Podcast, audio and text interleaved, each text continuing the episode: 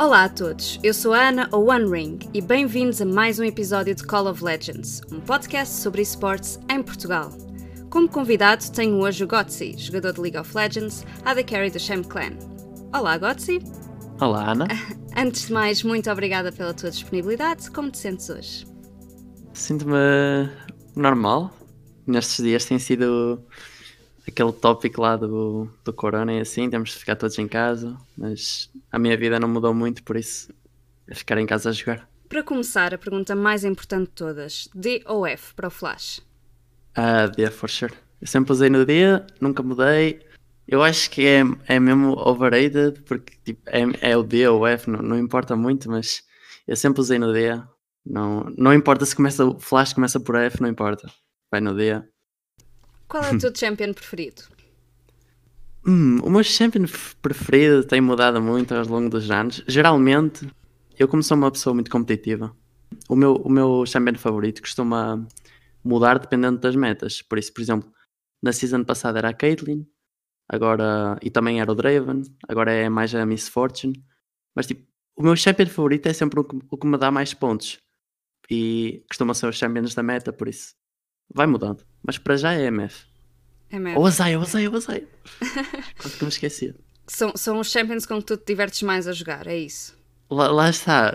O, o que eu me divirto mais é mesmo tipo a ganhar. E os champions que me dão vitórias costumam ser aqueles que estão mais fortes. Tirando a, a exceção da Zaya, que tipo que é um champion que eu gosto mesmo, mesmo não estando assim tão forte, mas sim, geralmente são os que dão vitórias. Quando é que começaste a jogar, no geral, sem ser League of Legends? Qual foi o, o teu primeiro jogo? O meu primeiro jogo foi Metin 2, que é um MMO. Deve ter sido para aí em 2008 que eu comecei a jogar, 2009 se calhar. Joguei durante vários anos. Uh, aliás, eu comecei antes, mas tipo, jogar mesmo tipo muito tempo foi Metin 2. Mas eu antes jogava também aqueles jogos que cá no, na net, tipo aos jogos ou assim, cenas assim. Mas comecei no Metin 2 e tive lá muitos anos e ainda jogo, jogo atualmente por acaso. E qual é que é o teu jogo preferido de todos os tempos, excluindo o League of Legends? Metin 2. É o Metin, Foi que eu passei muito tempo por isso, já. E quando é que começaste a jogar League of Legends? Eu comecei no início da Season 3, se não me engano. Uh, foi para aí aqui há 7 anos isso? Acho que sim, 7 anos. Acho que é 2013, sim, acho que é 7 anos. Mas já, foi no início da Season 3. E porquê investir em jogar League of Legends? O que é que te fez continuar? Qual foi a tua uh, motivação para começares a, a, subir? Eu quando comecei jogava casualmente porque uns amigos meus jogavam, só que eu por volta dessa altura, quando comecei a jogar, eu via torneios, tipo, só for fun, e foi nessa altura que sucedeu aquele. Não sei, deves conhecer, é óbvio, uh, mas o X-Back é a Backdoor. e eu, de, desde isso, foi, eu quero ser profissional a jogar isto. Comecei a, a ser fã da, da Fnatic, comecei a jogar muito League of Legends e quanto mais perto eu, eu ficava do, do meu objetivo, mais, mais eu quero continuar, por isso. O que é que, o que, é que te motivou depois a, a, a dares o, o, passo e a quereres ser melhor? Foi essa questão da, comuni da comunidade? Foi, foi tu olhares então para, para os Fnatic, para, para o X-Packer e ok, não, eu quero fazer isto? Não sei, eu, eu, eu sempre gostei de jogar e, e, ficar em casa, ser gamer e pareceu-me, sei lá, um estilo de vida que eu, eu gostasse de fazer e eu sempre, eu sempre disse, mesmo quando era tipo silver, gold, tipo, dizia sempre, ah, eu, eu vou ser profissional, dizia sempre, dizia aos meus amigos e aos meus pais, não importa. E sempre que no início toda a gente ia gozava, porque um gold ou um silver a dizer, ah, quero ser profissional, tipo, está muito longe, mas à medida que eu ia aumentando de rank, as pessoas começaram a apoiar mais e mais, e neste momento tenho mais, tenho pessoas a, a apoiar que antes não apoiavam, por exemplo, os meus pais apoiam mais do que no início. E os meus amigos também. Antes de ir eh, para o tema dos familiares e dos amigos, que havemos lá chegar, okay, uh, como é que descreves o, o teu percurso pela indústria do, dos esportes?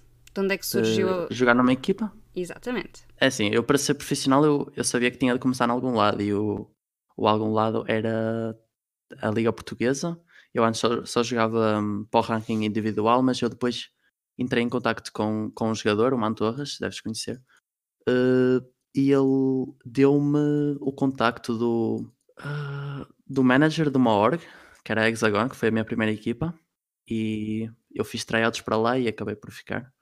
Uh, mas eu tinha a intenção de tentar entrar numa equipa portuguesa e pronto, eu tentei e consegui. O passo de passares de, de solo queue para, para uma organização foi, foi dado por ti. Foste tu que foste à procura. Ok, então eu quero isto, vou falar com as pessoas, vou fazer acontecer. Foi, mas tipo indiretamente, porque eu falava um bocadinho com pessoas que jogavam competitivamente, mas nunca tipo pedi, ei, uh, arranja-me aí contactos. Mas tipo, eles é que, por exemplo, o Mantorras uh, achou por bem fazer. Uh, tipo, juntar-me, entre aspas, a, lá ao manager da, da Hexagon. Uh, mas se o passo foi dado por mim, tipo, indiretamente o passo é sempre dado por mim porque sou eu que tipo, estou sempre a, a, a, meter eh, as minhas horas todas nisto para que um dia possa se possa tornar realidade. Por isso, tipo, o passo quase que dou todos os dias, sempre que jogo, mas sim, foi basicamente o Mantorras que me ajudou. Agora sim, como é que os teus familiares e amigos veem a tua carreira? E principalmente quem está de fora e não tem contacto com, com a indústria dos esportes, alguma vez, ok, já, já, já disseste que não foste levado a sério inicialmente, Sim. mas e agora? Uh, agora apoiam, por exemplo, eu obviamente continuo a ter de estudar, né? Porque isto não é full time, para já. Ou, tipo, para já espero eu, né? Mas os meus pais, obviamente, querem que eu continue a estudar e estou na universidade, mas no início, por exemplo, não me deixavam passar tipo assim tanto tempo a jogar, mas agora eu passo muito tempo por dia a jogar e eles respeitam isso, desde que eu também estudo, né? Mas no início não era assim, era um bocadinho complicado passar tanto tempo como passo agora, uh, tanto com os meus pais, uh, por exemplo, com os meus avós e assim, olham um bocadinho de lado quando eu digo que, que não quero estudar e quero fazer isto, porque é uma coisa que não é tanto do tempo deles, por isso é difícil, é um bocado mais difícil aceitarem essa nova realidade, mas pronto, é, eu compreendo isso. Uh, e os meus amigos hum, já, já me apoiam há algum tempo, mesmo quando eu não era assim tão alto, tipo, já me apoiavam, por isso não tenho nada a dizer sobre eles. Então, como é que é gerir o tempo? Ou seja, há tempo para para jogar. Pronto, isto não, não estamos só a falar de, de scrims com, com a equipa, estamos também a, a falar de muito tempo em solo queue, suponho. Uhum. Um, mas também uh, é necessário tempo para ti, para, para, os teus amigos, para a tua família e para, para, os estudos. Como é que fazes esta gestão de tempo? Qual, quais são as tuas maiores dificuldades nessa, nessa questão? Uh, é difícil, quer dizer, é difícil. Uh, eu, como sou uma pessoa um bocadinho introvertida, tipo, quando os meus amigos me convidam para sair e tal, eu às vezes saio, mas tipo, geralmente costumo ficar em casa e seria mentir dizer, ah, isto custa-me tanto dizer que não, mas eu tenho de ficar aqui. Mas tipo, eu ainda que quero ficar, mas é óbvio que tenho de gerir bem o tempo. É assim, de estudo, por exemplo, eu não estudo assim tanto e eu sei que podia estudar mais e tirar melhores notas, obviamente, se não tivesse com isto de, de jogar, mas é um bocado um sacrifício que eu faço. Por exemplo, tenho namorada e não passo tanto tempo com ela como talvez uma pessoa normal, entre aspas, uh, ficaria. Mas são sacrifícios que, que eu espero que valham a pena. Se é aquilo que realmente queres, então, uhum. à partida, seguires isso da melhor forma que podes. Que tipo de cuidados devem ser tidos, física e psicologicamente, para um jogador? És acompanhado, ou seja, são muitas horas uh, à frente de um computador, são as competições, são. é muita coisa, certo? Uhum. Que tipo de acompanhamento é que, é que tens ou que gostarias de ter? Achas que seria importante teres? Eu, para já, não, não, não tenho, mas se é importante, é, for sure. Especialmente para as pessoas que passam mesmo, mesmo, mesmo muito tempo. Uh, acho que convém mesmo fazer exercício físico, mas eu como sou novo e tal, tipo, não, não me queixo ainda, mas convém mesmo ter atenção a isso. Psicologicamente, mais a nível do stress, que eu ainda não senti muito isso, mas eu acredito que seja mesmo necessário. E fisicamente também. convém mesmo estar saudável e até é provado que estando bem fisicamente o teu desempenho acaba por ser superior, por isso acho que ambos os aspectos são mesmo muito importantes. Seja porque jogar em palco também há, de haver muita pressão, muito stress. Sim, sim. Portanto, isso vai afetar de certeza a forma como, como tu jogas, não é verdade? Que tipo de apoio tens em termos de educação? Ou seja, existe preocupação com o teu futuro profissional fora ou dentro da indústria? Tens aulas, tens Sim. exames, tens, tens de gerir esse teu tempo. Existe hum, o cuidado preo- da parte deles, a preocupação da Ok, parte ok, deles já em não. Ou seja, em dar para conciliar estas, os teus estudos com. No Sam Clan eh, ainda não senti muito isso porque também não foi necessário, porque eu sempre me disponibilizo eh, e sacrifico um bocado os estudos para poder treinar sempre que, sempre que eles eh, querem. Mas eu sei que se houvesse um conflito que, que o treino era remarcado, simplesmente eu é que estou disposto a sacrificar o meu tempo para isso, mas sei que não preciso disso, tipo, não preciso de sacrificar. Mas, por exemplo, na, na Hexagon, na minha primeira split, não estava tão disposto a sacrificar, porque também não era tão sério e, e eles de- deixavam com qualquer jogador. E eu sei que no Sam Clanner ia ser o mesmo e no Skik também seria o mesmo. Que tipo de competências são adquiridas por um jogador de League of Legends? A nível competitivo, o que é que, o que, é que tu sentes que ganhas? Hum, capacidade de trabalhar em equipa, for- tipo, seja dentro do jogo, seja em alguma coisa qualquer, tipo um projeto de, de trabalho, alguma coisa. Acho que hum, ajuda-te a lidar com as pessoas de uma forma mais. Eu não quero dizer humana, como se as pessoas fossem más ou assim, mas uma forma mais saudável. E ajuda-te a preocupar-te com as outras pessoas, porque no League of Legends o problema de, uma- de um jogador é o, pro- é o problema da equipa toda, porque se o jogador não conseguir funcionar, tipo, a equipa não funciona, por isso tens de, tens de tentar ajudar o jogador. E acho que isso se transiciona para, para a vida real, seja no que for, mas especialmente no, no trabalho de equipa é assim. Acho que é um- uma coisa que ajuda. Como descreverias a evolução dos esportes nos últimos anos em Portugal? Eh, Eu comecei a competir há pouco mais de um ano, por isso, e eu antes disso não o via muito, por isso é difícil dizer, mas neste último ano a a Inigon tem feito um trabalho excelente e dá para ver que, o- que os viewers têm aumentado de um ano para o outro, mas antes disso não, não, tenho, não sei bem a realidade, eh, mas acho que eu acho que nós há uns anos éramos mais competentes a nível competitivo em termos de tínhamos uma equipa forte. Que eu saiba, por exemplo, no Ski que tínhamos uma equipa muito forte que conseguia competir com o exterior.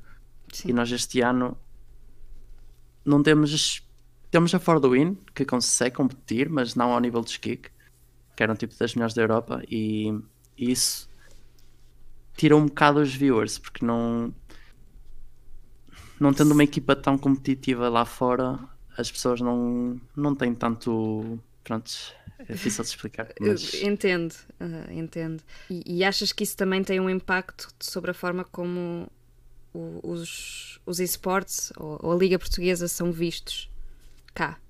Hum, se nós fôssemos mais competitivos com lá fora, eh, as pessoas levavam um bocadinho mais a sério, tipo, os viewers ficavam mais empolgados em ver, porque é isso que me acontece a mim quando eu vejo, por exemplo, as equipas da, a competir na LEC, que é a Liga Europeia. eh, quando a minha equipa favorita, por exemplo, a Fnatic, é competitiva, tipo, estou muito mais interessado em ver, o, por exemplo, o Campeonato do Mundo Sim. do que se eles tipo, fossem um bocadinho fracos. Tipo, não queria ver tanto porque já sei, ó, eles vão perder, ok, já não me apetece ver tanto. Mas se eles forem competitivos, quero ver. E acho que os viewers que veem LPLOL Sim. podem sentir um bocado isso, mas pronto, é, acho que é normal não sermos tão competitivos como as outras equipas porque temos recursos totalmente diferentes. Logicamente. E consideras então que, que- as maiores dificuldades em, nesta área, cá em Portugal, são, são essas? Acho que sim, porque geneticamente não há nada que nos diga que os portugueses não consigam ser bons a jogar League of Legends. Simplesmente são a maior parte das nossas equipas devem treinar tipo três vezes por semana, por exemplo, e estudam, trabalham. As equipas que vão ganhar torneios como a EO Masters estão a, a jogar tipo, I don't know. 14 horas por dia. Tem Exato. gaming houses que ajuda muito, tem coaches, managers, tipo, é uma realidade diferente, mas não quer dizer que, que nunca vamos chegar a esse nível ou que nunca vamos competir a, com essas equipas até termos os recursos, mas é difícil. Para terminar, o que é que tens a dizer sobre a comunidade? Uh, a comunidade. É, eu não, não posso comparar, obviamente, com as outras, porque eu nunca estive nas outras comunidades, mas a portuguesa tem uma. Fica uma sensação que são muito juntos, tipo, toda a gente se conhece, toda a gente, e são uma, são uma comunidade muito próxima. Dá para ver no Twitch chat e assim que falam todos uns com os outros e tanto casters com, com treinadores, com jogadores, fala tudo com toda a gente e acho que é uma coisa boa a, a união que nós temos. Uh, mas acho que é o, o ponto mais forte, se calhar, da nossa comunidade. Tipo, podemos ser poucos, mas, mas somos bons. Existe um papel importante na comunidade para, para fazer os, a indústria dos esportes avançar. Os, as pessoas que vêm, tipo toda, toda a gente, né? Toda a gente, sim, sim, sim, sim. sim. Desde, uh... ou seja, desde quem, desde os fãs até às organizações, sim. jogadores, uh, por aí. Sim, assim. toda a gente pode, Uh, sim, to toda a gente pode contribuir para isso. É óbvio que todos temos papéis diferentes. Por exemplo, os jogadores, o objetivo é treinarem para jogarem melhor. Os fãs, se calhar o papel é, é, é ver, porque com viewers vem, um, vem publicidades e endorsements. Mas pronto, toda a gente tem um papel diferente, mas todos temos de fazer o melhor para que a comunidade cresça. Falámos aqui que havia um nível que, que é diferente daquilo que, que se vê lá uhum. fora. Então, por onde passaria o próximo passo para, para tornar um bocadinho mais próximo de, do resto? Hum. Isso é difícil porque hum, isto é um bocado uma. Não é uma bola de neve, mas tipo, é um ciclo, por exemplo. Para, para vir publicidade para cá, o dinheiro, por exemplo, para nós estarmos full time, tipo, para vir isso é preciso haver viewers. Mas para haver viewers, se calhar era preciso uma competitividade maior, por exemplo. E para haver competitividade maior é preciso que nós tenhamos mais tempo ainda para treinar.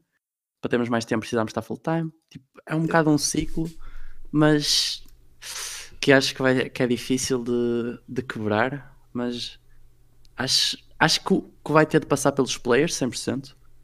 E vamos ter de, de encontrar talentos novos. Porque ao fim e ao cabo, tipo, as regiões, essas regiões que são mais fortes que nós, acho que começam pelo, pelo talento que têm. E, por exemplo, a maior diferença da Europa para a América é mesmo a quantidade de talento que nós temos, por exemplo, nas, nas ligas regionais.